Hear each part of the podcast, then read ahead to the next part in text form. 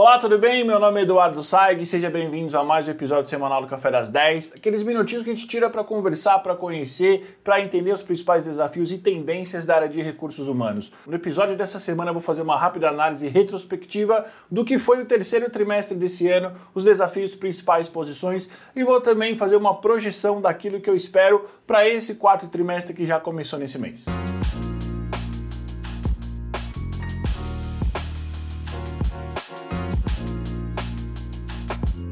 Antes de ir para o conteúdo dessa semana, é com imenso orgulho e prazer que eu anuncio que a Elliott Scott foi escolhida como a melhor empresa de recrutamento e seleção especializada em recursos humanos pelo ranking da Leaders League, que é uma empresa francesa que há 20 anos produz relatórios das mais variadas áreas de atuações, funcionando como um guia de mercado apontando quais são as melhores empresas em determinados segmentos. Fico muito feliz com isso é uma vitória da área de recursos humanos, então quero agradecer a todos os nossos clientes, mas principalmente a todos os profissionais da área de recursos humanos que confiaram na gente, acreditaram no nosso trabalho e se sentiram confortáveis em compartilhar as suas histórias profissionais. Muito obrigado. Esse prêmio não é meu, esse prêmio não é só da Renata, esse prêmio é da comunidade de recursos humanos.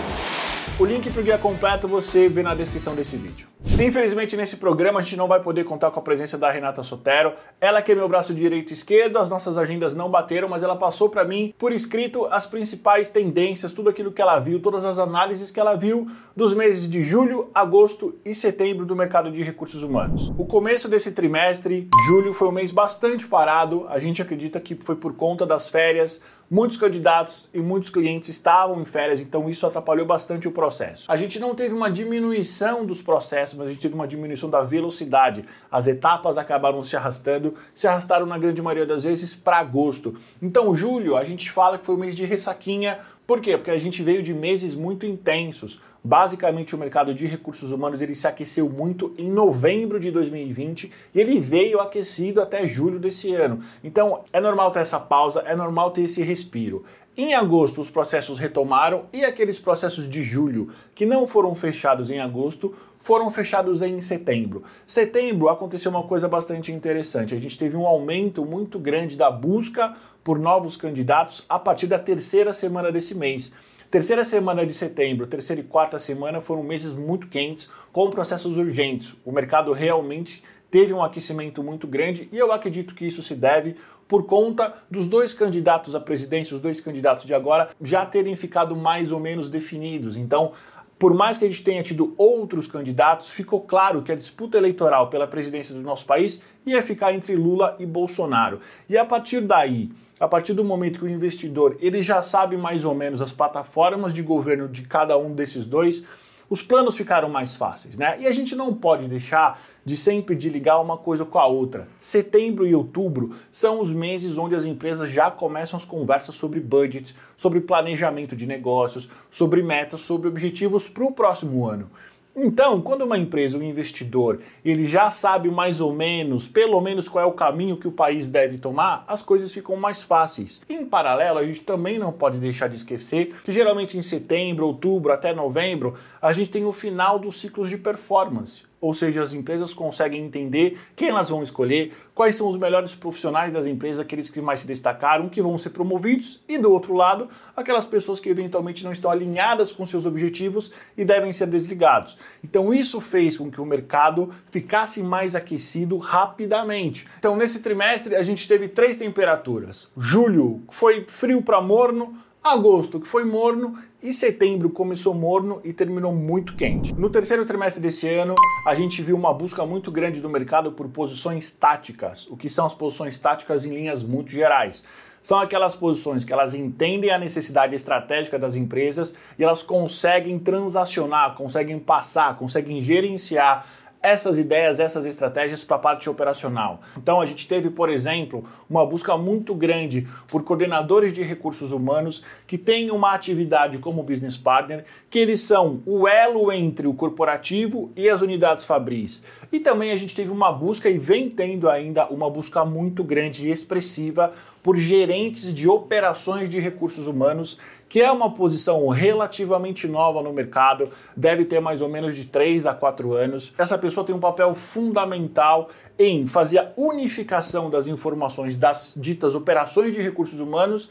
Para você que está chegando agora e não sabe o que são as operações de recursos humanos, estamos falando em folha de pagamento, administração de pessoal, remuneração da parte tática. Estamos falando de benefícios e na grande maioria das vezes também tem algum tipo de relação com relações sindicais e trabalhistas. Então, essa posição que antigamente era feita por várias pessoas está sendo consolidada numa cadeira só. E na nossa visão, o que justifica o aumento, o que justifica a intensidade, a busca do mercado por esse tipo de profissional? É um profissional que ele consegue fornecer uma visão geral e uma visão estratégica unificada das áreas operacionais e principalmente das áreas que lidam com números de recursos humanos. Então, eles são responsáveis por juntar, cuidar da acuracidade desses dados, transformar esses dados em informação, passar essa informação para a liderança e, junto com a liderança, começar a fazer um planejamento estratégico, um plano de ação para melhorar a performance, para melhorar a acuracidade da empresa, para melhorar a performance da área de recursos humanos, melhorar os processos. E aí, quando a gente fala de processo, a gente está falando de todos esses processos de uma maneira integrada. Na grande maioria das vezes, vai ser esse profissional, essa área, que vai fornecer os insumos, as informações para as áreas de People Analytics começar a trabalhar não só com o presente, mas também com o futuro. Então, esse trimestre foi um trimestre muito forte, de busca muito forte por esse tipo de profissional. E geralmente é um profissional que teve a sua origem na área de folha de pagamento e ele começou a expandir o seu escopo. É uma posição que eu ainda vejo crescer tanto nesse quarto trimestre agora quanto no começo do ano que vem. E os mercados mais aquecidos foram mercados de bens de consumo, o agronegócio e as empresas de tecnologia. Em contrapartida das outras análises que nós fizemos, tanto do nosso Q1 quanto do Q2, a gente viu uma diminuição muito grande das posições de talent acquisition, recrutamento e seleção, e também uma diminuição, um interesse nas posições de remuneração, que é a posição que mais cresce no mercado de recursos humanos aquele analista sênior, aquele coordenador, aquele especialista, foi muito demandado nos últimos 4, 5 anos. Nesse Q3, a gente viu uma diminuição dessas duas posições. E é até possível traçar um paralelo fácil sobre isso. Por quê? Porque a gente viu uma diminuição dos investimentos nas startups, nas empresas de tecnologia, nos novos negócios. E aí, se você tem uma diminuição, com algumas empresas até tendo demissões em larga escala, você não precisa contratar e eventualmente você pode não ter esse profissional de remuneração próximo de você, porque a partir do momento que você tem um time enxuto, as políticas de remuneração elas ficam mais fáceis de serem trabalhadas. E o quarto trimestre desse ano, que compreende outubro, novembro e dezembro, nós temos a Copa do Mundo, que geralmente acontecia no meio do ano, no mês de julho, e agora vai acontecer no final por conta do Catar, por conta do calor. Copa do Mundo começa no dia 20 de novembro e vai até o dia 18. Isso com certeza vai ter um impacto muito grande na velocidade dos processos. Realmente a gente não prevê que a gente vai ter menos posições, que a gente vai ter menos procura por profissionais de recursos humanos. Mas a gente prevê que os processos que não forem fechados até novembro, até o dia 15 ou no máximo até o dia 1 têm grandes chances de serem postergados para janeiro, segunda semana, terceira semana, por conta da velocidade, por conta de fato da Copa do Mundo e principalmente dos Jogos do Brasil afetarem a nossa agenda. Porque se o Brasil chegar na final, a gente vai ter um jogo por semana e a gente sabe, jogo do Brasil, a velocidade das coisas fica muito menor. Em termos de posições, a gente prevê que ainda vai ter uma busca muito grande, como continua tendo por esse profissional de operações de recursos humanos. A gente entende que também a gente vai ter uma leve retomada nas posições de gente e gestão. Nesse nosso Q3, a gente teve uma diminuição dessas posições de gestão, dessas posições de cultura.